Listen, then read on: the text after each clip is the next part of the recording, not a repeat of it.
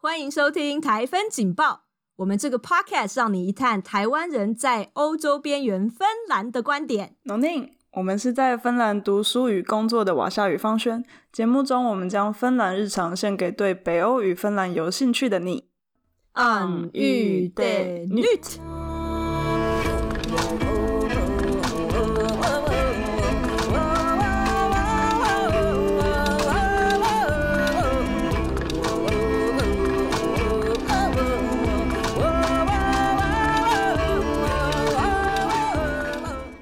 大家好，我是瓦夏，我是方轩，我是 Wendy。我们今天有特别来宾是 Wendy，加入我们今天的节目。对，Wendy 现在就读于呃赫尔辛基艺术大学 University of Arts Helsinki。那我们今天就很高兴可以听到这个关于艺术的观点。那 Wendy 可不可以跟我们先自我介绍一下？就是你是谁？然后你在台湾是念什么东西？然后怎么会什么原因带你来芬兰的？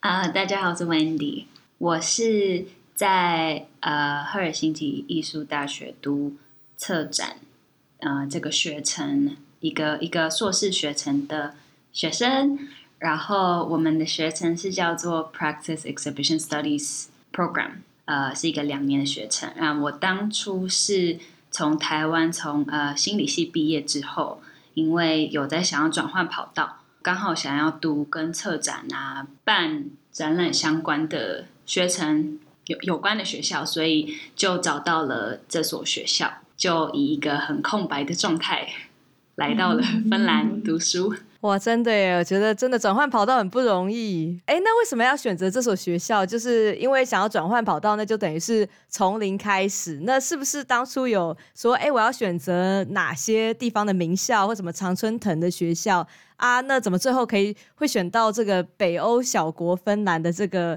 呃赫尔辛基艺术大学啊？我觉得一开始是呃，我查只要有这个学校的呃，只要有这个科系的。学校我都考虑，然后那时候发现，其实有提供策展学程相关的学校，其实并没有很多。它算是相对于艺术教育来说，里面比较新兴一点的的学程。所以我看了一下，大概可能美国或是英国有比较多，然后欧洲是有，但是其实没有那么多选择。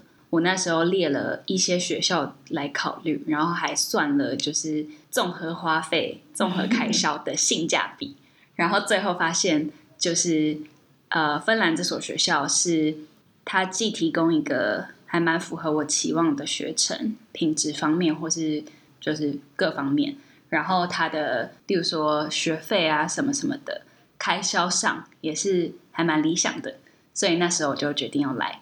但你那时候考虑芬兰，有考虑到就是一个 冰天雪地的地方，就是比起其他，你知道，嗯，就是你知道西欧国家一些很富裕的生活条件，啊、或者是你知道，嗯，没有考虑这个东西。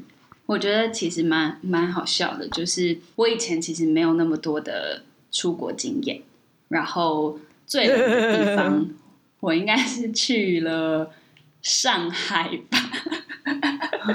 很远啊，OK，那边有很北边。呃，然后，所以我对于就是芬兰这样子在北欧的一个国家到底有多冷，它的气候或是它各方面到底什么样子，我其实是完全没有概念。我只能用想象的，或是从以前学到的里面，就是自己去揣测说是怎么样的程度。但是因为我可能我觉得多多少少耳濡目染，就是因为。我从可能学生时期还蛮喜欢的一些歌手，刚好都是北欧国家，嗯，就是哦，呃，我那时候其实没有特别去理解说，哦，他们其实都是来自就是 Scandinavian countries，我以为就是我只是想说是欧洲，但是其实耳濡目染之下，我可能对于北欧是蛮有蛮有某种向往，嗯，好感这样，嗯，有好好感，就是对他印象算是好的，所以那时候。想说，哎，有芬兰的学校，那就试试看，这样。哦，嗯，是什么样的音乐啊？哪一些的乐团？我觉得还蛮好奇的。我记得就是以前有喜欢丹麦的歌手，然后算是流行音乐吧。呃，像是最有名的，像 Björk，就是他是冰岛人，嗯、然后或是有一些乐、哦、呃，像有一些有一个女歌手叫 Licky Lee，然后她是瑞典人，所以其实就是还有很多很多乐团，但是我现在可能都记不太得，因为都是零星的就有听过音乐，然后现在回想才发现，其实他们都是在这个区域的国家。嗯，哦，冥冥之中啊，就把你带来这边。那这些乐团给你的感觉是什么？就我觉得这是。就是对于这种艺术或者音乐给一个人的感觉，其实是很个人的。就是在台湾这个熙来攘往很，就感觉上很喧闹的地方，就是这种音乐带给你的感觉，或者是这种感觉最后把你带来芬兰这个地方，就是就到底这个向往可以给我们一点这种，就是到到底是怎么样的向往？我觉得还蛮有趣的是，其实因为这些音乐艺术家、音乐家他们的音乐类型很不一样，可是有一个共同点，就是他们的音乐里面都有一个空间感。一个很空旷、很辽阔的感觉，然后我特别喜欢他们英文的口音跟咬字，就有一种怪、很怪的感觉。Okay. 然后，其实我以前听起来是觉得很新鲜，因为就感觉是不很不一样、非常不一样的视角。就是我觉得以台湾人来说，可能听到英文会比较快的连接到可能美美式文化或什么的，嗯，或者比较常接触的一些欧洲国家。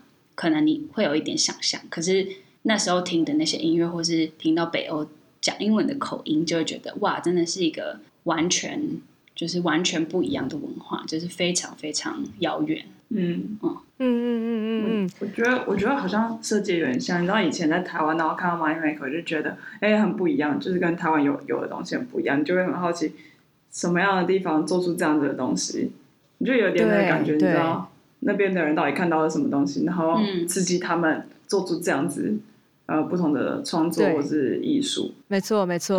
而且我记得我们之前有在讨论说，比如说萨米的音乐，然后那个时候方轩就跟我讨论说，哎，其实这种萨米的传统古调这种 yoik，其实也带来一种很空旷、很空灵，然后就给我们这种熙来攘往的台湾岛国小民就一种自由跟解放，然后很。对啊，就好像跟风一起旅行的这种感觉，就就可能可能是这种的情感，然后所以就把我们带来这边。哎，等下你你现在有跟风一起旅行的感觉吗？跟风一起生活？哎呀，在台湾都会觉得说，我好想念芬兰的牛奶，我好想念芬兰的空气跟水跟所有这些，就很向往啊，觉得说好遥远，好美好。嗯嗯，对啊，所以我就想说，哎，会不会是这样子的一个情愫？把温迪从台湾带来芬兰这样子，嗯，有有有这么复杂吗？应该，我觉得我比较像是迷妹误打误撞这样说。我觉得是后来才越来越有那样的感觉，但是我必须承认，就是我当初来的动机非常单纯，真的就是性价比，性价比就是觉得 了解划算，然后就来了。对对，还不用付学费，嗯、那时候需要吗？还是、呃、我要？我从要付学费，从我那一届，呃，可能我的上一届就已经开始，还是上上一届，二零一七，对，差不多。我稍微错过了那个时间，但是我来之后就要开始付学费。但是还蛮幸运的是，我们学校呃收学费算是收的蛮低的，嗯，就是嗯，然后也可以申请奖学金或是减免之类的东西。嗯，有我们之前跟方轩有讨论说，方轩那一年是刚好开始收学费，然后可是只要在那个申请表上打几个勾就可以 申请奖学金，非常的容易，不用太难，这样什么动机性？好像是看学校哎、欸，oh, 因为我不知道，就是我本来以为就是学费，比如说芬兰的学校学费是统一，就发现不是哦，oh. 就明明就一样都是大学，但是学费还是有有有稍稍稍的落差。对哦哦，我也不知道，原来有这种事。你看，过过了你的时代了，这个不用付学费的时代，不用知道这个快乐的这个对有点褪色的年代。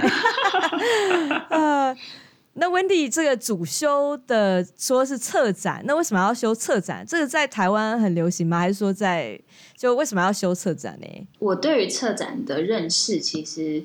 也是有点误打误撞，因为学生时期那时候，虽然我读的心理系，但是我蛮热衷于其他事情，就是其他的活动，就是戏剧的活动啊，或者呃办一些艺术季啊、音乐季啊这种策划活动的工作，就是那时候虽然是有点像是以学生身份去参加或是志工什么的，但是我莫名其妙的的做了非常多，其实统筹统称策展相关工作的的的一些工作，然后那时候其实也没有想那么多，只是觉得我很享受那种呃发想，然后连接。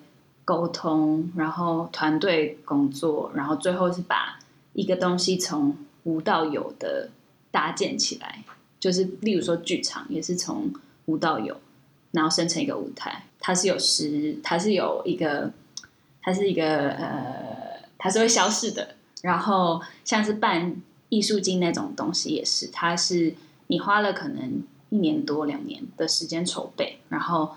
它发生的时间很短，很像昙花一现，嗯，然后结束之后就是什么都没有。但我很享受那种就是长时间投入，然后办办东西的感觉。然后我也很喜欢跟人工作的那种氛围吧。所以某种程度有点像是在为我后来读策展的这个念头铺路。然后另外一个原因也是因为，嗯、呃，我家是我爸是。美术老师，然后我们家是开画室的，哦，所以酷哎。然后所以其实从小耳濡目染，就是对艺术很有兴趣。嗯，我后来做的做的一些，就是有有参与的经验，也都是其实都跟艺术相关，所以自然而然就会觉得，哦，那我就是会想要读策展，就是跟纯艺术比较有关系的这个领域。了解。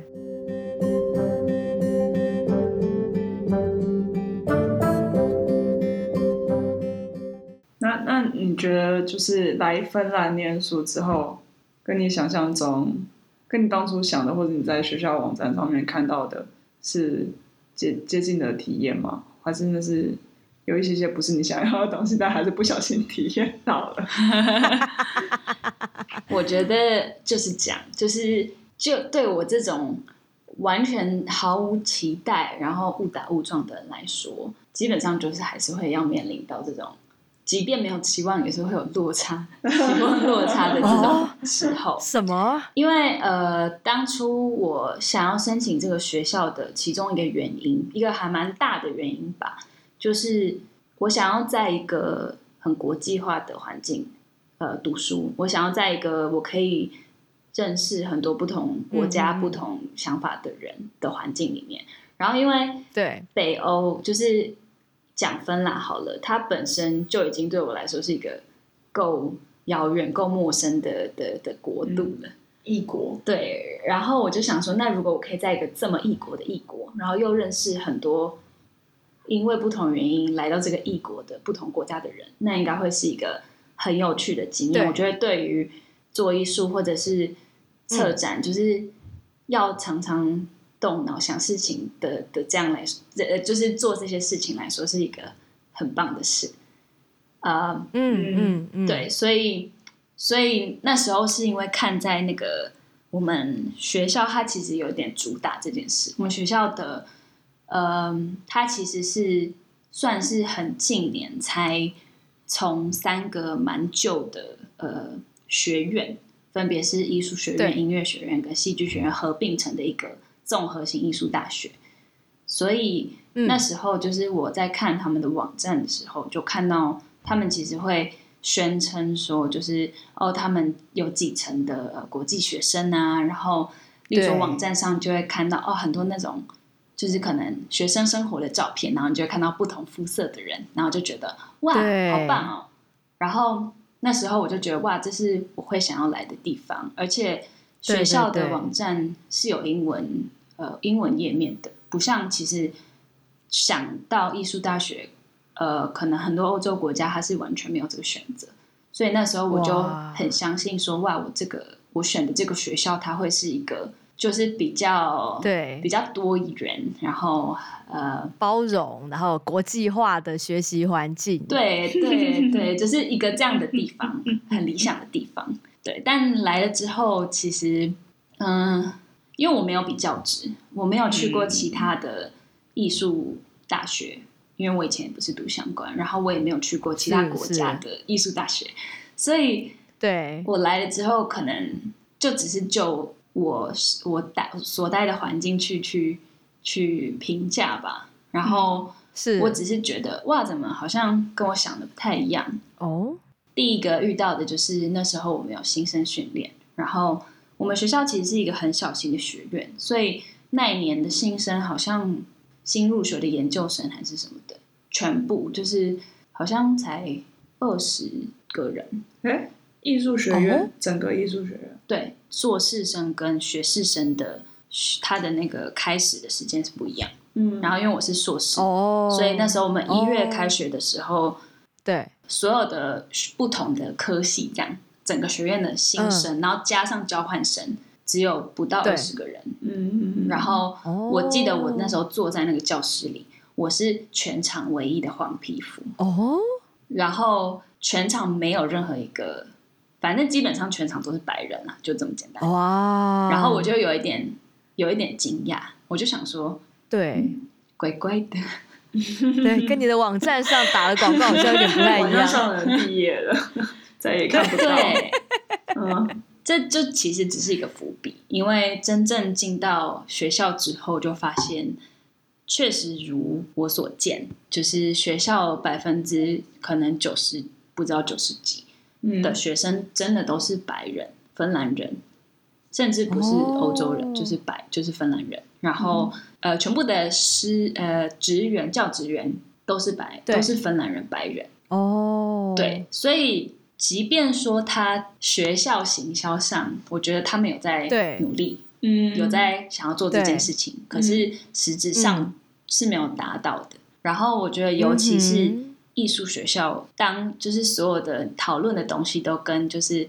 去殖民主义啊，oh. 然后呃反种族歧视啊，欸、就是这些很怎么讲社会社会议题吗？就是一些比较就是大家会争边时事啦。就是如果说一一个一个做艺术的学校是大家会做这些事情的话，我觉得它的本质上就是如果它的本质并没有在反映他在教学的东西的话，就还 蛮奇怪的。那这些师生有，比如说萨米族，或者是他们当地原住民嘛？就是可能他们外表还是白白的，所以看不太出来。会不会有这种状况？真的这么深入的了解每个同学的来 Okay. 来历？是，是是。但是就我目前接触到的同学里面，可能已经快要全校同学了，没有没有没有这样的学生。哦哇，可能是有啦，但我真的不知道。嗯嗯，对对。但那你你会觉得，就是如果是如你想象中这么国家，比如说他们那个学校网站照片上那么国际化，会对你就是在念书或者你们做作业呃讨论会有怎么样更好或者是不同的影响吗？我会觉得我是跟别人是平等的，我会觉得我有嗯我有等值的发言权。OK，但是我觉得虽然说大家人都很好，然后。例如说，好，我我举例我们班上好了，因为我的学程其实很小，对，我们只有五个同学，嗯，然后组成是三个芬兰人，嗯，然后一个其中一个是第二代或第三代移民那种，但是也是芬兰人，嗯、然后我是台湾人嘛，然后我另外一个同学是印度人，所以五个人这样，对，然后我们的两个老师都是白人，然后中年女性，已结婚。嗯，有小孩这样.这样子的组成，然后，例如说我们在讨论就是呃殖民主义啊什么什么什么，oh. 有时候有一点沉重的话题，然后对，很难避免的就是他们还是会从白人欧洲中心思想去去解读很多事情。对，他们即便我可以听得出他们非常努力的想要去中心化，或者是用不一样的视角去讨论这些事情，可是很难，因为。这些东西，那些东西是他们要非常有意识去去呃避免的。对，所以呃，很多时候就是我觉得我的空间，或者是我的印度同学的空间，就发言空间，或者是即便是就坐在当当下的那个空间，都、嗯、都被压缩。嗯，然后这个东西其实，嗯，我会觉得就有一点像是 micro micro，就是很微小、微小、微小的。的歧视，因为当我认为我是一个跟其他同学没有什么两样的学生，就在学校里读书的学生，嗯、但实质上我其实很多机会，或是我的，例如说我会常常感觉到不舒服，待在一个空间里面的时候，那那好像就就不能说我是完全平等的。对，哎、嗯，我想要了解一下，就是因为像刚刚听起来，就这个这个组成很有问题。就是如果你们的主题是讨论，比如说解殖民主义，或者是芬兰的种族主义，然后去推翻或者去翻转，可是你现场全部都是这种呃，在主流的体系下面这些人，对，感觉上就很像是一般的呃。汉人都市长大的这些同学 聚集在一个班上，要讨论说我们要归还给原住民土地，那可能就会有很多的言论，像说为什么要给他们？难道我们要去跳海吗？就会有这种的言论，这样 对吧？真的是，就因为是不了解，真的是，所以我觉得这是一个非常严重的问题，就是你指出来说，就是因为我本来想象说，哎，艺术嘛，那可能就是。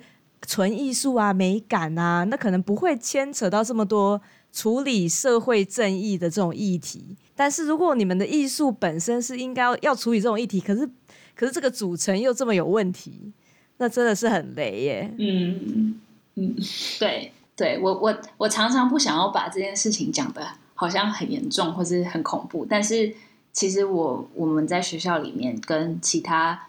身份比较相同的同学，永远都在讨论这件事情。哦，然后我们也会可能有一些芬兰同学，就是他们也会从他们的角度去讲说，其实他们也很很讨厌这件事情，他们也很受不了为什么学校这么的不国际化，他们也很受不了为什么总是一大群白人在讨论一些，就是有点像是其他人的问题，其他人的事，然后却不直接干脆就欢迎一个所谓的。当事人来参与这个讨论，嗯，就是大家其实都很挣扎，嗯。可是我觉得在学校的这样的架构里面，就是很多东西真的没有办法轻易被改变。嗯嗯。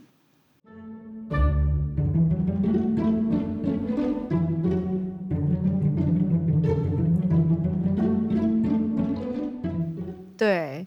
你可以给大家一个例子吗？就是可能大家没有办法体会说啊，如果你班上都是白人，或者是都是这种在都市或者是有很深的都市经验的这些白人主流的这些呃呃同学，那他们你们在讨论，比如说什么议题上面，你觉得应该可以怎么讨论？可是结果居然就这样子讨论了，就是有这样子的例子吗？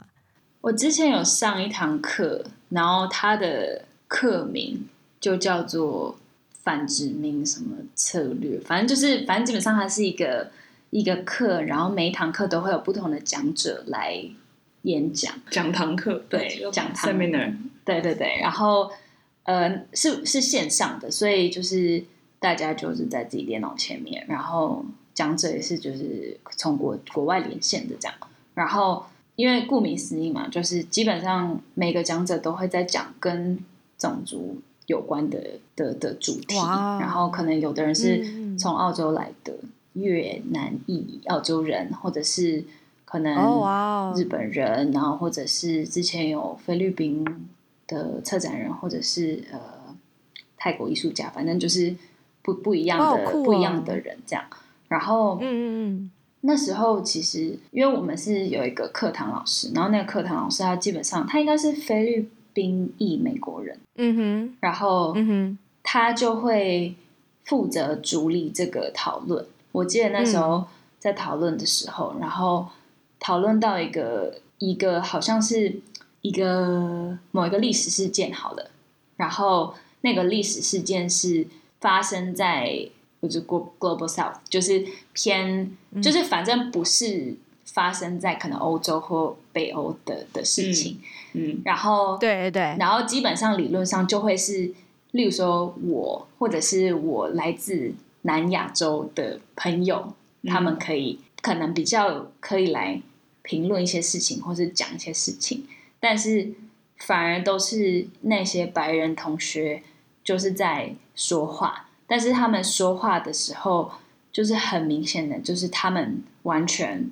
不理解，或者他们根本不懂到底是怎么样的事情，然后等到那时候，好像有一个我忘记，好像是东亚或是东南亚的学生，事主，对，也不是事主啦，但就是呃那个地方，对，然后想要说什么，就说，哎，他好像就举手，然后那个我们那个老师就点他讲话，然后他就说，呃，我觉得，我觉得就是大家讲的好像有一点不是很呃广泛，就是。视角有点太狭隘了，有一点太以偏概全，就是反正他有点像是只是把他自己想法讲出来，然后就说他觉得有点不舒服，就听这个对话，他就说可不，我们可不可以不要再讨论这件事情？嗯，然后那时候我就觉得，我听到他这样讲，因为我觉得他举手然后说这件事很勇敢，因为那个班上其实还是一样，大部分都是白人，其他人就是反正他讲完这件事之后，然后。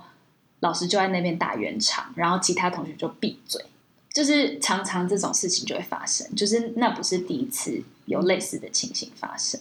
嗯，对，所以就是讲到呃，我们这些第第一世界以外的这些 呃同学都觉得不太舒服，然后他们就会呃。呃，不过他们至少会闭嘴，还能多惨？不知道。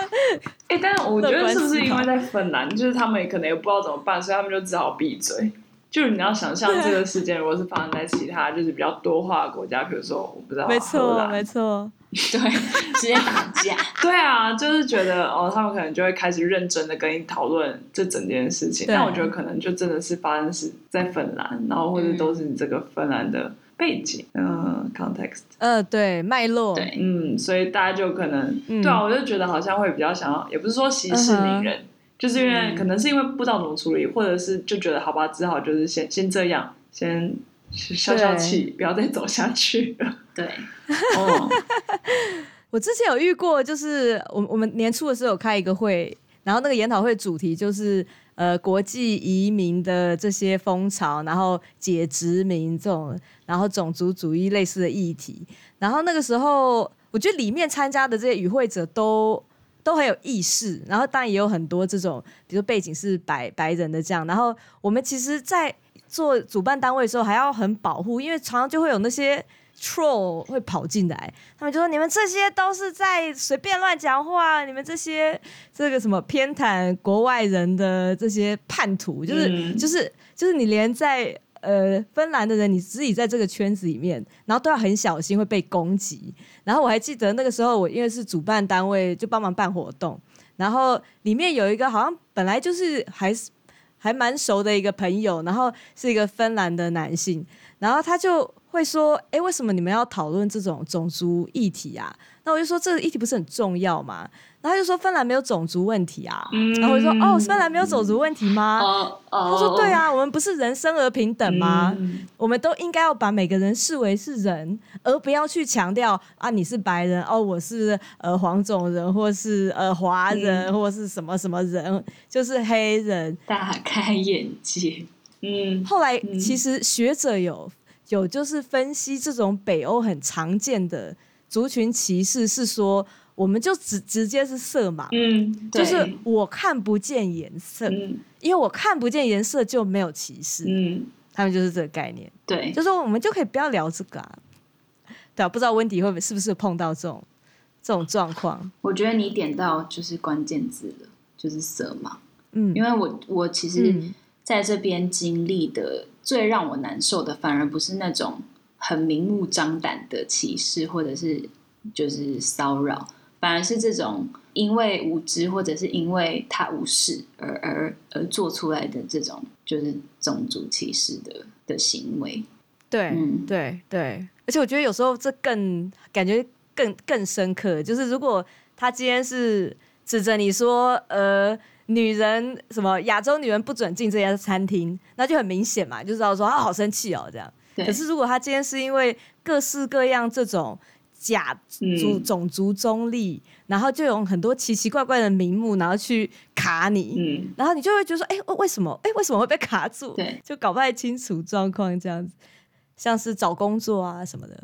无形的阻力。嗯，对对对。但我觉得这事情是不止在艺术学校，但是我就是因为你们刚好要讨论就是创作什么，就一定会讨论到这些议题，就是变你对你最后要把这些东西输出，所以变他们输出的东西可能是会有，也不是说误差，就会有呃不太一样的讨论，嗯、因为他们的就是那种想法跑出来的东西嘛，所以。就跟就是除了艺术学校之外的地方也会发生，但是变成如果那些变成所谓这个策展的主题，嗯，或者是整个大方向，就会发现，哎，怎么那么奇怪？嗯，就是因为那就是无形的、无形的色盲 产生出不可逆的错误吗？对，很常有这种事情吗？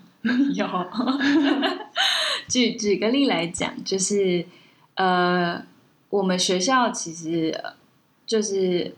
我刚刚前面讲了嘛，就是有开始收学费，然后需要缴学费的人、嗯、基本上就是非欧盟的国际学生。然后呃，总之我们就是有少数的同学要缴学费嘛，但是要缴学费的这件事情，其实可能就连我教授都有点不太清楚，就是他不太清楚我们跟其他的我们班上其他同学，那些芬兰同学其实是不一样的。也因为这些事情，我们会需要可能去稍微微调一下我们的读书计划，或者是我们做一些事情，我们可能并没有那么无拘无束吧。就例如说，我们会想说啊，可能啊签证要要办理，然后我可能也不能说我想读书读几年就读几年，因为我可能会有预算的考量。就是这些事情是我们这些学生需要去就是负担的，但是。学校是完全没有在提供这方面的协助。我自己没有遇到就是跟签证有关的问题，但是我的朋友，嗯、他当初要来读书的时，就是他申请上的时候，然后因为我们学校就是那个入入学时间轴有点延期了，所以就是呃，他有延后申请的时间。然后，所以后面全部都有延迟。然后最后公布就是说谁谁谁录取，然后到你决定你你回报学校说你决定要就是在这边读书的的这个时间，距离开学只剩不到一个月的时间。嗯所以，等一下，什么意思？这段太长了。对啊，你说从开始他公布说，呃，发学校的那个 offer 给同学，对，然后到他什么，到他开学的时间太短了，只剩下一个月，对，决定要回复，然后准备来念书，是不是？对对对。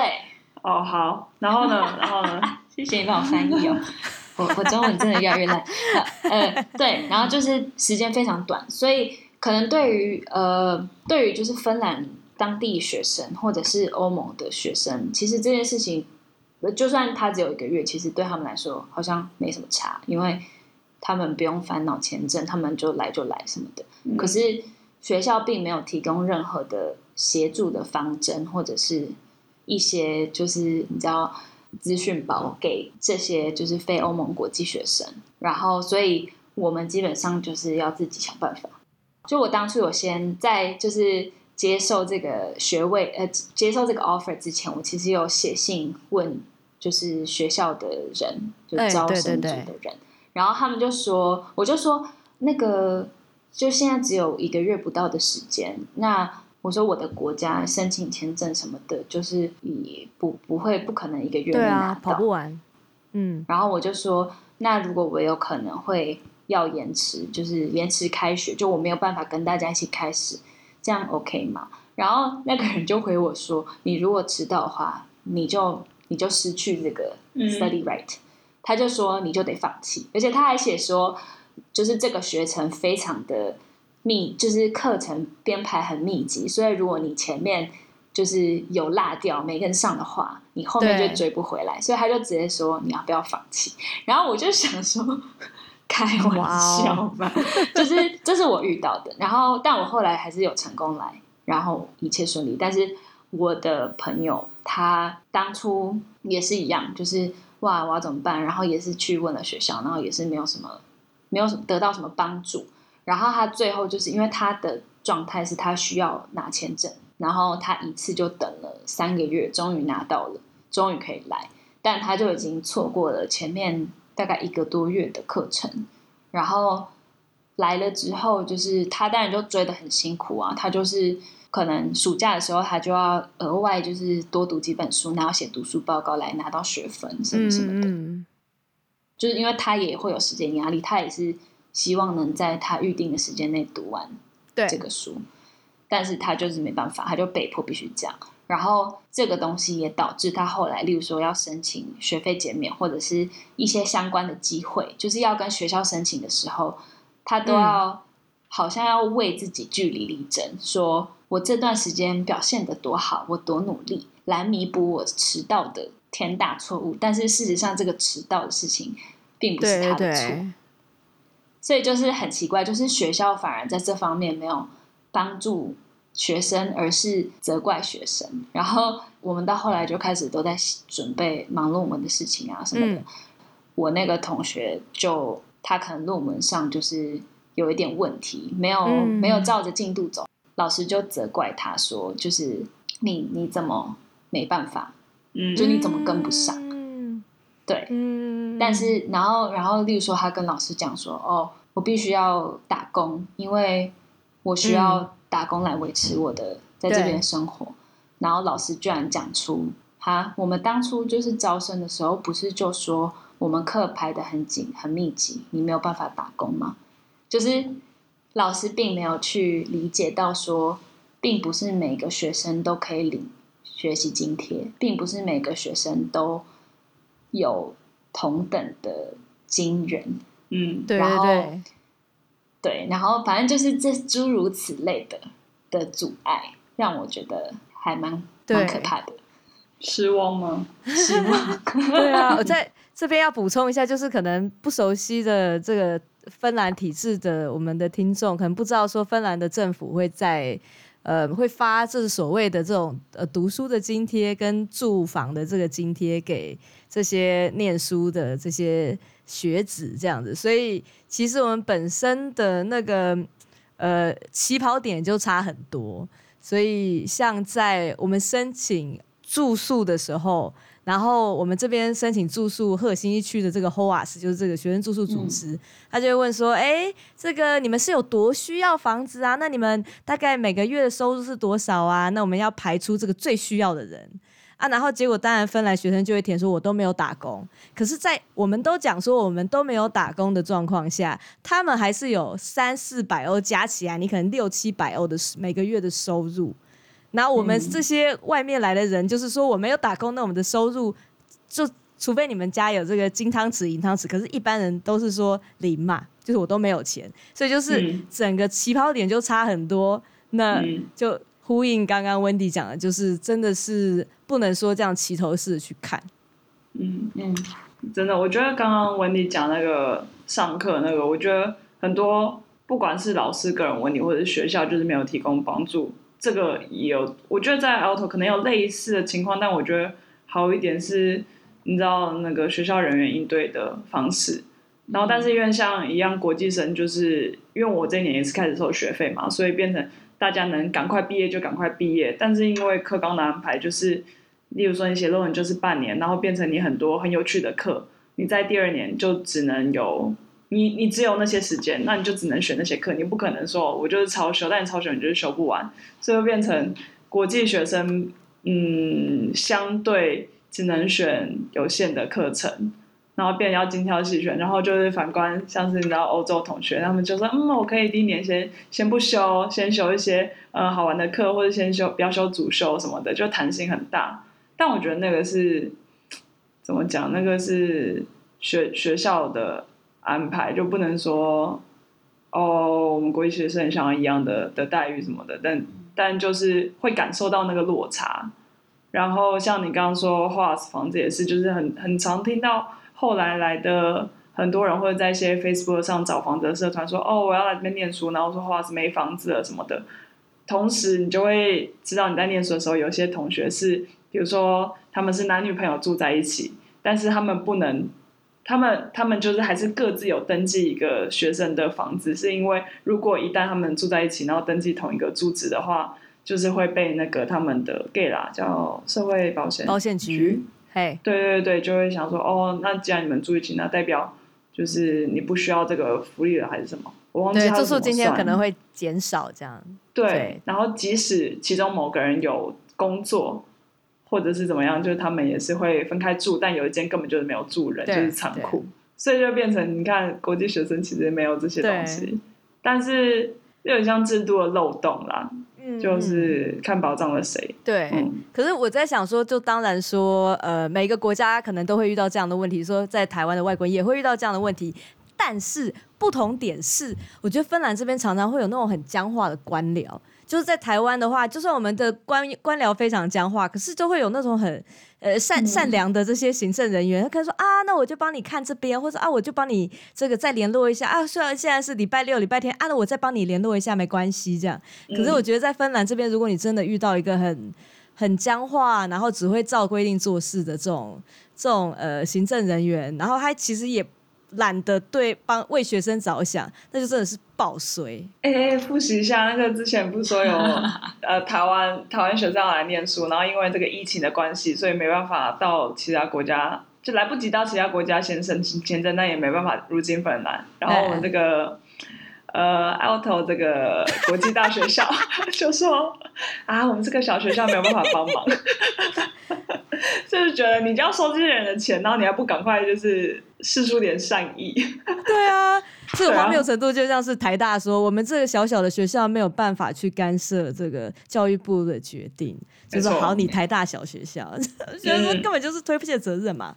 嗯，我们学校专门处理国际事务的这个组，其实就是一个人负责，因为我学校就真的很小很小。然后我还记得那时候。我陪我那个朋友，就是因为他好像就真的是等了太久了，就是已经等比他预期就是要等时间还久，还是怎么样？我有点忘记到底当初是什么事情。但总之我们就是去找这个人帮忙，对对。然后这个人刚好要下班.然后他就说我要下班了，拜拜。然后我朋友已经看起来快哭出来，但是他就是这边就是哎啊、哦，我的责任已到，拜拜。对，然后呃。对，然后不然就是会说，我记得我曾经也问过这个组，反正就是去问问题，然后也是经常得到的答案就是，这不是我们能负责的，这不是我们能帮忙的地方，你要另外找人。所以到最后就是我们就会在学校里就是到处找，然后到处被踢皮球，然后踢来踢去，到最后还是找不到答案。哦，天哪，好辛苦哦。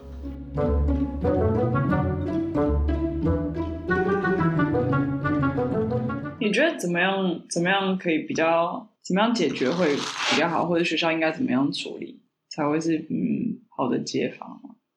我觉得就我们学校来说，就是我觉得他们要清楚他们到底在做什么，就是要内外一致吧。就是如果他们向外行销说他们就是很欢迎国际生，然后怎样怎样怎样，他们希望吸引到这些学生的话，那他们内部也需要提供应对的服务，嗯嗯就是要。知道要照顾到这些国际学生，因为真的很多国际学生是真的是什么事情都不知道，然后很需要问很多问题，然后很需要去，嗯、反正就是得到一些一些小小小撇步吧。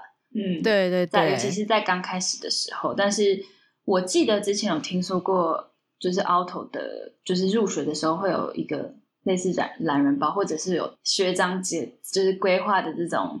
新生哪有？没有吗？什么是 我第一看戏有，我们有，我们有 tutor，就是前一届的会某一个人，就是有点像，就是有点像比较主动欢迎新生，然后他们可能就会自发的开一个 WhatsApp group 什么之类，就是哦说啊，如果你们有问题可以在这边发问，然后在好像 orientation 的第一周，就新生周，就是他会出现，就带大家逛校园这样子，嗯。所以那个是有点像每个系一个人自愿，但就是因为你知道学校也要给一点奖励，嗯、我有点不太确定那什么。然后就是至少你有个人可以问，不然就是全部都是问你自己系上的 coordinator 嘛。嗯、通常对对对啊，但那个感觉还是不太一样。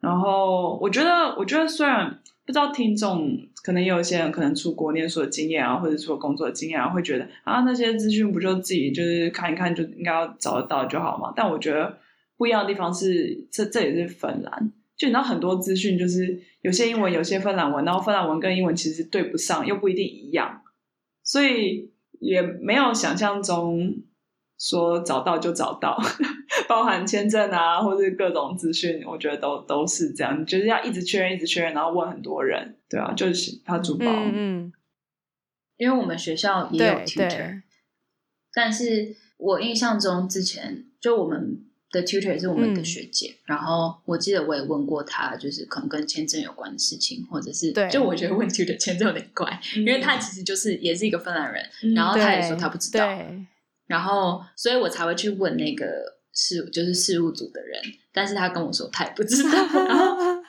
我觉得最大的问题是，既然有设了这一个国际事务组，既然有这个专门。就是拿这个薪水负责做这件事情的人，那他应该要好好的做好他该做的事，而不是就是因为我听到太多了，就是学生问问题，然后他就说我也不知道，哎，这不是我负责的，你要不要再问其他人？好尴尬哦。像我另外一个呃例子，因为其实我前阵子有要申请去实习，然后。呃，我们学校就是给学生实习是有补助的，嗯，然后有不同名目的补助金可以申请，嗯嗯。但是因为我有点不确定，就是我可以申请哪些。然后有的是可能专门给，例如说交通费的，然后有的是给你有点像薪水这样。对。对，然后那时候因为我有想说，可能不要打飞机，所以我就在看船票。嗯。对。然后那时候呃，我要实习的地方是在瑞典。然后一开始就想说，嗯、哦，那不然搭个船过去好了。然后发现船票就是会贵很多，然后我就想说，那好像可以申请看看，就是交通的补助。所以就有问学校的那个人，就是又是同一个人。然后那时候他就回我说，哦，你有一个项目可以申请，就是一个补助可以申请。他就说。你就不要再想其他的了，就是你已经有一个可以申请，你不要就好像是说你不要贪心想要申请其他的。然后我就问他说：“我只是想知道我能不能申请，就是你只要告诉我我能或不能，你不用告诉我说你不要贪心。嗯” 然后，然后后来我就问他说：“我可不可以申请这个就是交通的什么什么的？”对。然后他后来就回我说：“你要不要考虑搭飞机啊？”就是。搭飞机的话，可能什么七十欧也没有很贵啊。他就这样回，uh -huh. 就是这是他唯一，就是他回我的信。嗯，所以我那时候就有一点不不能理解，说为什么为什么会要跟我说这，就是好像说这点小钱没什么吧，而不是好好的以专业的角度去告诉这个学生说哪些东西可以申请，哪些是不能的，什么什么的。我觉得这你就是要写信给学校，每发生一次这种事件，就是要然后针对单一事件，然后给一个 强烈的 feedback，就不然他们就会觉得就觉得啊，小事小事，然后又是可能是刚好你遇到那个人，然后可能又搞不清楚状况，嗯，他们可能就会觉得没什么，但是因为你遇到太多次，然后那个次数多到就觉得哦，这整个学校可能都有一些小问题。对，不小问题就就有问题。对对对，对啊，就是如果没有一个给回馈的机制的话，好像会蛮可惜的。呃，可学校啦，学校可惜。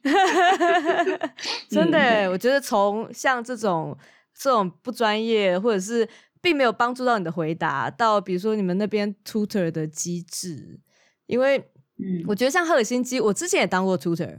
我在七年前的时候当过我们那个系的 tutor，然后那时候就带七八个就是新进来的学生，然后就。可能赫尔辛基大学本身的资料也多，然后很多他们也认识自己有认识人才会来芬兰，所以就问我东西也不多。然后本来想说啊，好想要跟大家分享要去哪里办什么文件啊，然后要去哪里买东西啊，啊，发现大家都知道，然后就觉得啊，好，就不大家不需要我这样。七年后你今天还是有这个机会，新生又要来了，九月的时候，如果你想要分享什么去哪里办什么文件的话，你说对台湾的新生吗？对台湾的新生。你一样有这个机会，也不错吧？对，也可以哦。我们可以考虑看看，就如果学校体系像是这个赫尔辛基艺术大学这样失能的话，我们就可以 来做这种 额外服务。我听起来对啊，我觉得好把这种问题个人化，就因为他们没有体、嗯，意识到说他这个已经色盲、种族色盲到渗透到他整个体制，然后所以就觉得说啊，这就是你自己的问题啊，都不会自己看嘛。可他其实很多网站上面就超笼统的，看什么也看不出来什么。对啊，就我我可以体会，就是常常他们就说你就再看一次网站，我说网站我已经看三遍了，我不想再看网站，你跟我讲为什么？你跟我讲。我觉得我们学校其实就是一个芬兰的芬兰社会的小缩影，非常非常的写实。其实我自己就是那时候在跟同学讨论的时候，我我觉得蛮好笑的。我觉得有一点有一点反讽吧，就是我要我真的要真真正的体会这个社会，这样我才能知道这个社会有哪些问题。那我如果要创作，或者我要就是我要做什么事，我才知道我要从哪里切入。因为如果说，嗯、如果如果我们学校是一个真的很理想的泡泡的话，那最后做出来的东西也不不一定会很反映现实吧？哦、嗯，因为像刚刚讲的色盲，我们学校的这些非欧盟的国际学生，真的就是那么几个人，就是真的是可能六、嗯、六到七个、八个这样，嗯，就这么几个，嗯、然后大家就是都要在这个。这个地方就是手牵着手，然后努力的扶持着彼此。对，我们是有点像这样的关系。呃，然后就真的一天到晚都要去提醒学校，或是提醒我们身边的人说：“嗨嗨，我们在哦，我们还在哦，就是我们是存在的哟。”因为大家很容易就忽视我们。哦，忽视你们是说你们的需求，还是说什么？呃。不是我们，我觉得并不是说我们的需求，而是说忽视我们所要面对的阻碍。例如说，之前呃疫情刚开始的时候，那时候学校才刚开始转成线上的，但是呃因为就事情发生的很快嘛，所以我们缴学费的学生早就缴学费了。但是当初刚转线上的时候，例如说很多课就取消啊，有的时候延期啊，所以可能有一整个学期是。很像空白的，或者是提前结束的就结束了，所以那时候我们就想说，哎啊啊那个学费的部分呢，就是哎那个，然后呃学校后来是有赶赶快紧急，就是有开会，就是哦会退款这样，但是那时候学学生们就是有追问说，那接下来的学期呢？因为其实很多东西都有压缩到嘛，所以例如说我原本。原本打算两年要毕业，但是因为疫情的关系，我必须两年半才毕业。对对对。那意思就是说，我会有额外的一个学期要考，嗯、要去烦恼说，哎，我学费要缴多少的这这这件事情。对。然后，对，因为我们学校的机制是，例如说我是呃呃硕士嘛，我是读两年，嗯、如果超过。两年的话，我就不能申请学费减免。嗯、对，哦、然后那时候就有发生这样的状况，就是可能很多学生被迫要延延一个学期或两个学期，甚至，但是他们已经没有资格可以申请减免，所以就会有一点、哦、就觉得啊怎么办？然后那时候一开始就是有可能反映跟系上反映啊，跟学校反映，然后得到的答案都是哎我们还不知道，就是不知道不知道，然后是。嗯对、欸，还没有，还没有任何消息，就是哎、欸，没有，就是都不行这样。Oh. 我们学生，因为我们真的太少了，我们学校就是可能就五个，嗯，然后大家就很丧气，然后有的人就是想办法，就硬毕业，就是拼命毕业，然后有的人就是自怨自艾，我。然后 后来是，就是那时候是有因缘际会的，就是有遇到别的学院的同学，所以就是。我是艺术学院嘛，然后就有因为课堂遇到呃戏剧学院的同学，嗯、然后那些同学刚好也是非欧盟的国际学生，然后他们偶然也提起一模一样的烦恼，然后我才发现哇，原来有同盟啊！然后我们那时候就是有点聚集起来，然后去认真讨论这件事情，然后就发现说，其实这个问题并不能限制于我们学校。其实是很多其他学校都有的，所以我们就有连接上，好像就是 Aalto 也有一个学生，就是有在主导，就是要跟学校反映啊，什么什么的，跟学费有关，或是呃帮助那个租呃就是租金的纾困这些事情，嗯、然后就那一阵子就是有做了问卷，然后收集收集很多对呃叫什么 petition 联署吗？联署，然后就是希望可以上书给学校。哇，公车上书哎、欸，你们这个 对，后来我不知道 Auto 那里最后怎么样。我们那时候还找记者什么的，然后就是记者是有报道，然后可能学校就有证实，所以后来我们是有有有有安排到跟我们当时的那个我们就是呃 Uni Arts 的那个 Rector。哦，就是反正就是最、嗯、最上面像校长这样，嗯、对，然后就跟他提，就是跟他反映，就是我们遇到的问题。然后我印象还蛮深刻的，因为那时候也是线上会议，对，就是我们讲完这些事情之后，然后还就是每个人轮流分享的个人经验，说下个月缴不出房租什么什么的。然后最后他就他就叹了一口气，然后就说。啊，我真我就是哇，我很感谢你们告诉我这些事情，我真的不知道，原来你没有你没有这些问，就是有这些困难。嗯，就其实有点像，这是一个很很这这算是一个很棒的很呃这样很很好的回答，因为他理解我们。但是我同时在听的时候，我也觉得有点惊讶，就是居然我们要做到这个程度，学校才知道原来我们有这些。我们有这些日常的烦恼，就是这些学生有这些问题。嗯、然后他那时候就说，他很希望可以帮助我们，或者是拨一些钱来，就是做成一个纾困这样纾困金。但是他就说，嗯、哦，可是学校的，就是学校的这个科层，就是你没有办法说拨就拨，就你不是说随便挪个什么钱就可以挪。那时候我们讲完之后，也是不太确定。会有什么改变？但是后来就是好险，学校就是有安排了一个就是纾困的奖助金，然后是每个人 okay, okay. 每个人你只要填表单就可以拿到，然后大家拿到的钱是一样。OK，所以算是一个完美小结局。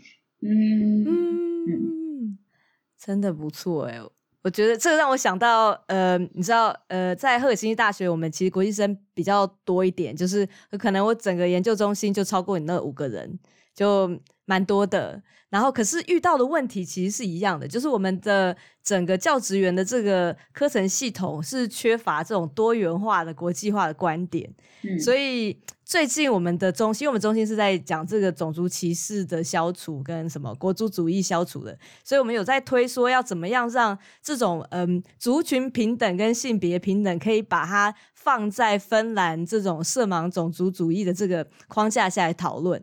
然后就发现说，承办的这个赫尔辛基大学的那个科员就说：“呃，我其实不知道怎么办呢。”然后他就随便找个人来，就是讲那个就是一般性的这种演讲，说什么叫做呃平等这样子。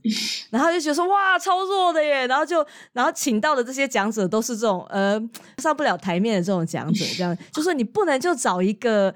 在你们课程体系里面的一个国际的人士来分享，跟他可以来主导啊，就是不变说你这个白白人男性在中间，然后好像爱做不做的，然后要去放假，然后就觉得我们在耽误他的时间，这样子，对啊，就就是是一样的问题，就在我们大学里面，我们看到很很类似的问题。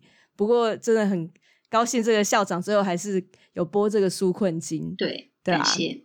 很重要，嗯。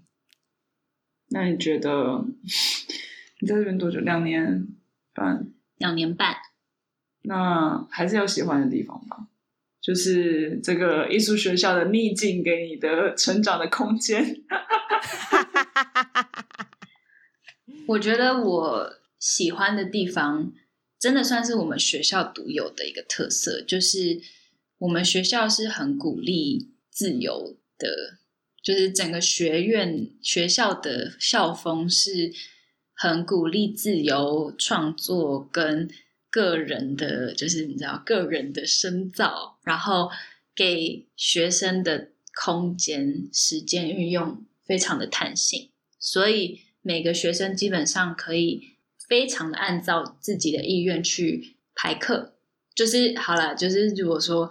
有时间压力的一些国际生，他可能课还是会排的有一点紧，或者就是像刚刚方轩讲的，就是不一定有那么弹性的选择，但是基本上还是非常自由。所以我觉得还我还蛮喜欢在这边，我可以我想做什么事情我都可以做，然后不会有任何人管我。然后也不会有任何人来质疑我说，哎，为什么你现在这样？就是为什么你你这样规划？对，嗯，我觉得这是我们学校还蛮好的地方。然后我也听说是非常多的，可能其他同学也都很喜欢的一个点。嗯嗯。对，我觉得我也有一样的体体验，可能方旭也有吧。嗯、就是、嗯、就学校其实给我们蛮大的这种自由度，来调调配，让我们自己长出自己要的样子。真的，而且我觉得重点是，我不知道，我就有点不止在学校，就是只能芬兰，你做什么都没有人会管，好像是。就是我觉得在台湾，太多人会。嗯，就是也不是说对你指指点点，会对各种东西发出，就别人的事情会有一种管很多的那种感觉。但在芬兰真的没有人在管别人的事，就你要干嘛就去，嗯、就是所以也不会太会觉得你知道被呃潜在的批评所干扰你的选择。对，就其实没有人会真的觉得哦，你怎样做不行，怎样做可以，所以就还那个。那个自由度可能是建立在某种对个人的尊重上面，就还蛮不错的。嗯嗯，对。然后还有一点是，就是我觉得是芬兰的风气，就是大家会非常的尊重个人意愿，或者是怎么讲？就例如说，好，今天有一个讨论，然后可能话题有点敏感，然后有一个人说：“哦，我觉得，我觉得我现在不想说话。”然后全部的人就会尊重这件事情。然后我觉得这这这个东西好像是我以前在台湾没有体验过的，就是每个人都可以有权说出自己的偏好，或者是自己的就是不方便或是什么的，然后所有人都会理解。就是我我觉得这一点在艺术学校是一件很好的事情，因为每个人本来就会有就自自己的一些有的没有的问题，然后。以前，例例如说，在台湾，有时候你不一定有机会可以这样子讲，或是公开的讨论，或者是什么的。但是在这边，这件事情非常的寻常。例如说，我记得，因为我我有非常多讨论课，所以我可以听到，就是大家到底会怎么样的表达意见。就虽然说总总体来说，我觉得芬兰人蛮蛮害羞的，就是他们并不会很爱抢话，或者是。一定要把话讲得很满啊，或者是什么都要评论。以前讨论课的时候，有一些同学就会说：“我现在选择不说话。”然后他整堂课都不说话，然后大家也不会去，就是问说为什么你不说话，或者是逼他说话。就是我觉得这件事情还蛮难得的。嗯嗯。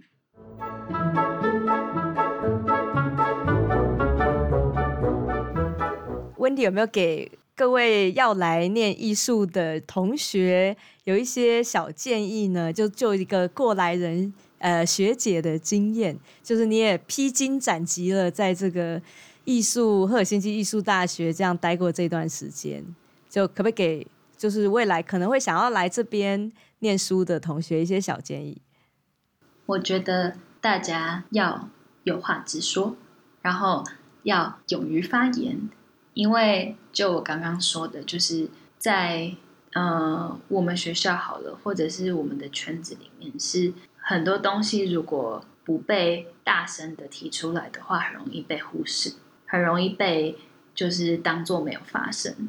可是，就你用一个有一点暴力或者是比较直接的方式把问题提出来的时候，有可能会遇到有些人会不不敢继续讨论，或者是他会想回避，但是。再怎么样还是好的，因为就是到头来我们有权利去讲出我们的问题或我们的需求。就是我觉得，嗯、我觉得，尤其是在艺术圈工作吧，就是很多时候你其实是抛出一个议题让大家去想。有时候如果因为害怕或者因为就是各种原因而选择做保守的，就抛出一颗保守的球的话。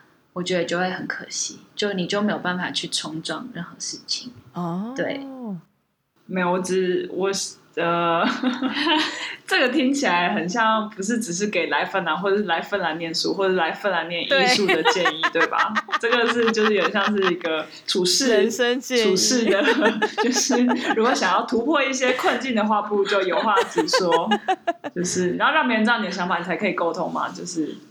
但我觉得就是因为你你经历过这个这个圈子，芬兰的这个圈子的心得，对啊，就是生存的方法。对，而且我觉得可能跟台湾也不太一样。在台湾的话，如果你有话有话直说，有时候会有一些呃呃糟糕的后果，就是可能会有一些长官就会开始说：“哎呦，这个小朋友不懂事啊。”或是你的爸妈可能就会说：“啊，我们很担心你以后这个职涯上面会被卡啊，因为可能有怎么哪里的大佬不喜欢你啊。”可是我觉得在芬兰就是。温迪今天点出说，你有话直说，其实是在另外一个脉络，因为在这边的话，其实你讲了，你就发现说其实没有那些包袱，而且他学校体系要你勇敢讲出来，他才会慢慢的就是有点像齿轮会慢慢就会会改改改改改这样子。嗯嗯，同意。我我觉得我觉得是、欸，因为呃，我之前前一个案子，然后跟一个捷克的同事一起合作，然后因为那个女生她呃有在中国工作过两年，然后她因为后来呃比较。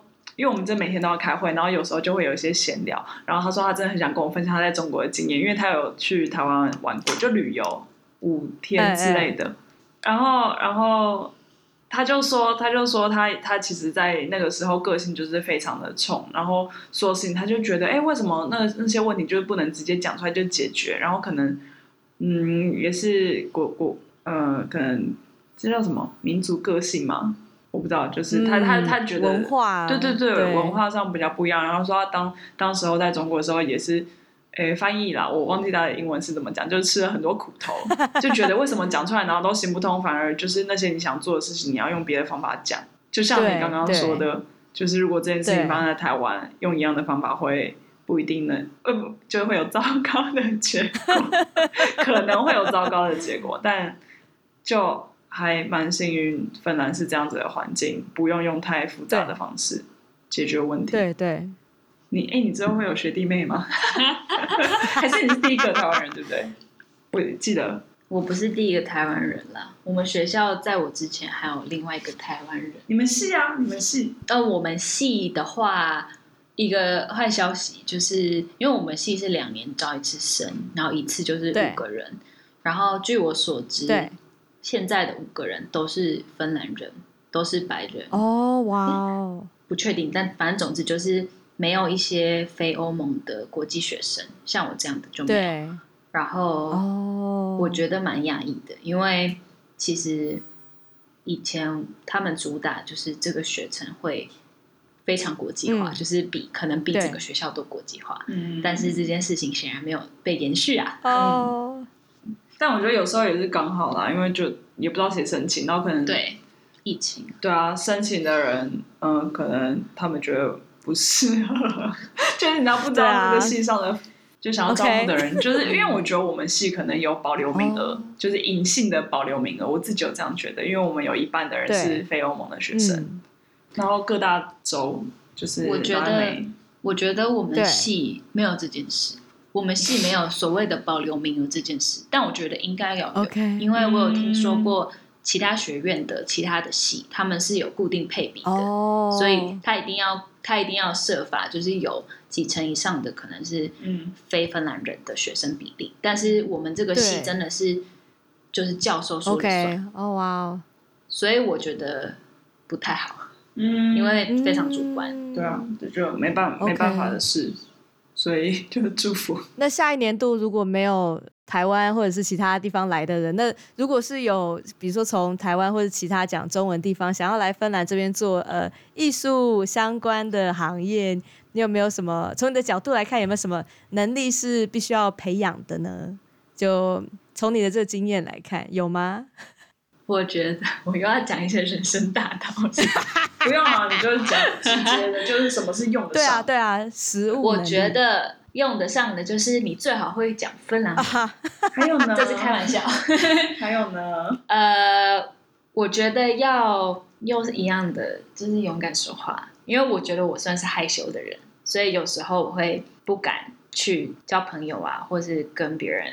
呃，认识。哦，但是偏偏就是在芬兰的艺术圈工作的话，这里的艺术圈非常小，然后基本上所有的人都认识。哦，你在你办一个展，或者你办一个什么艺术节，或者你表演，对，可能观众席坐的人你全部都看过，哇，然后上面表演的人可能就是下一次会去看你展览的人，所以这种时候有很好的社交能力会是一个我觉得很加分的个人特质吧，因为你就可以，对啊，因为你就可以认识很多人，你将来就会有更大的机会跟这些人一起工作啊，什么什么的，嗯，对。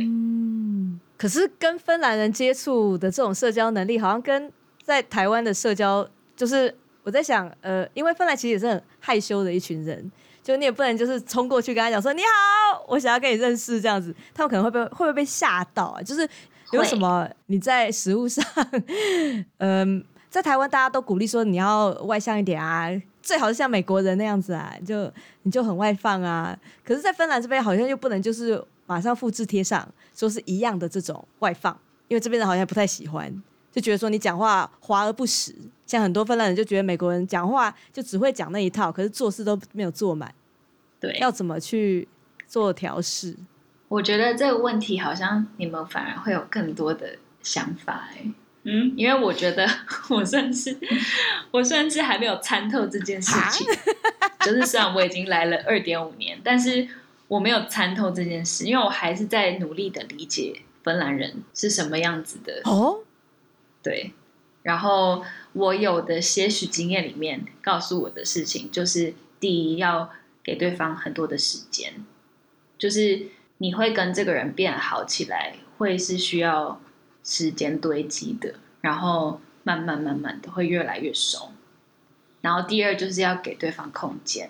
因为有时候如果不小心拿捏不好，太热情的话，就是对方可能会就是会吓一跳，嗯，然后就会造成反效果。对，嗯，其实其实刚刚往下要问的应该是，就是有点像是艺术这个行业，呃，对，可能、嗯、对，在从事这方面的话，就是工作能力会是怎么样？还是就是其实还没体验到？我觉得是就是我刚刚讲的那个，嗯，那那就是。就是社交时间哦，那个对，那那就是那是一个工作，那是一个很确切的工作能力。因为就我刚刚讲的，就是在艺术圈办，就是你创作或者你做东西的话，其实很多时候是需要人脉的。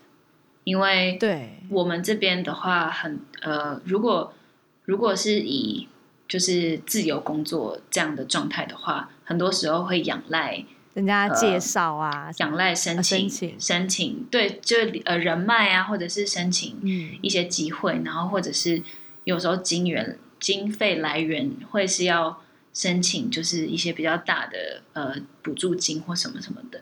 那这种时候，如果你知道的人越多，那你的机会可能就会越大。对对，所以我觉得这确实是一个，哦、就是这是一个有点像是必备的工作技能，就是你要会去认识人。哦，嗯嗯。对，好的，听起来有点荒唐，但是是真的。没有，我觉得在台湾也是，对，就一样。对，嗯，我觉得只要是圈子小的，嗯、好啦，圈子大的也是，但圈子小的好像又更重要一点。对，嗯，哇，好的，在在接下来的哪一集可以再讨论说，就这一就一集专门讨论怎么样增加在芬兰的 社 社交力，社交力，社交力，然后找到一个就是社交力非常高，就是公认非常高的人。对，呃、是瓦夏吗？是华轩呢？哦，我我应该排在很后面。我觉得我们都是一定程度的内向才会来芬兰吧。呃，你我不是很确定啦，你我不是很确定，不好说，但是有可能，这个都是相对相对的。对对，没错没错。嗯，感谢感谢文迪分享这个艺术学校的就读经验。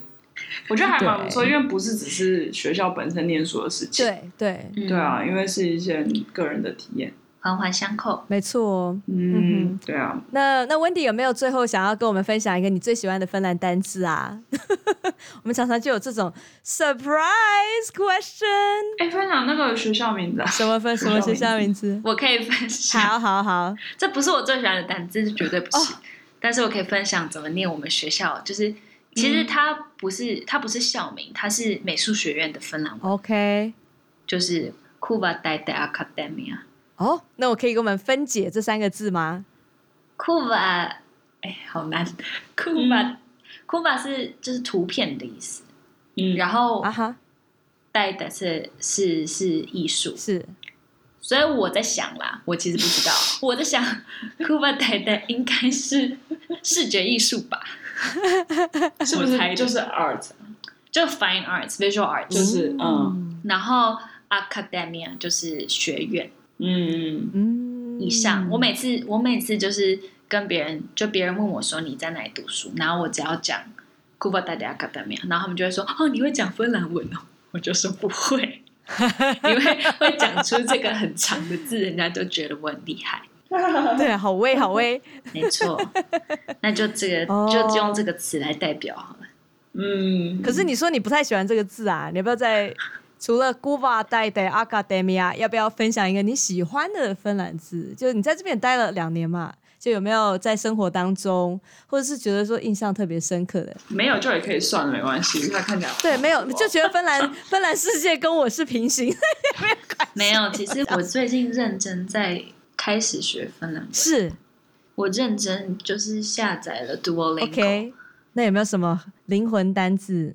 还没，我还在就是 Sina olet 什么什么那个等级啦。哦，对，但我很喜欢，我很喜欢 Nonni Nonni，因为就是这个是这个是就是很常听到的嘛，但它同时也是就是呃最近刚成立的一个艺术的呃线上杂志嘛，就是。有一群艺术家，然后他们都是国际艺术家，然后他们呃创办了这个线上杂志，然后专门呃提供给呃讲英文的一些艺术创作艺艺术工作者的，就是让他们可以有一个平台这样子。因为其实蛮蛮夸张的，就是整个芬兰的艺术圈是就在他们之前是没有任何就是纯英文的平台的。嗯，所以几乎都是芬兰文呃为主，然后他们的宗旨就是提供一个这样子的机会。所以现在就是如果去查他们的话，就是他们的每一期都会有不同，嗯、可能是诗啊，可能是文章啊，可能是嗯，就是其他的创作形式，嗯、然后都是一些在芬兰工作的非芬兰文呃不讲芬兰不讲芬兰文的。艺术创作者的投稿。哦，哇，好棒哦，很重要的这个平台，很棒，嗯嗯嗯，他们就叫 Nonni，所以就是 Nonni，没错，Nonni，好的。好的，那就谢谢 Wendy 这个这次给我们的分享，就是从这个赫尔辛基艺术大学，然后这个一直都是很对我来讲，其实是非常陌生的这个美术学院的这个观点，然后还有遇到的这种种族歧视的案例。然后我觉得像芬兰的歧视真的是就是冰山一角，然后波涛汹涌。然后其实如果大家知道，就法规上其实并没有写歧视这件事，而是他们每次都用 s u r i n d a 就是有点像 marginalization 或 alienation。所以就是电视上你每次都看到 s u r i n d a s u r i n d a s u r i n d a 可是他们怎么讲都不讲 rasismi，因为觉得说啊 rasismi 感觉好像说我们是坏人这样，嗯、所以就。觉得今天真的是可以听到说这种很呃每每天生活当中会遇到，是不是想要讲一线报道？有有一点，有点 第一人称视角。艺术大学，嗯、呃，就是这个东西不讲，真的没有人知道。因为台湾的报道都是最快乐国家蝉联四年，哎、你要在最快乐的国家念书，还是会有一些狗屁倒灶，这个柴米油盐酱醋茶的事情要面对，所以就是嗯。我觉得，我觉得就是好好是有好的地方，但是还是要面对现实，在生活上，嗯。嗯嗯，错，嗯，对啊，神话这个要传说要打破，我们才能够更务实的往前进。感谢 Wendy 这个破风手，嗯、勇敢说话，谢谢，好。勇敢发声，好像要进自信前进，一掌，自信前进。好啊！感谢感谢，谢谢晚霞，谢谢放学，谢谢谢谢谢谢温迪，我们下次下次见喽，我们下次见，拜拜。拜拜。拜拜。拜拜。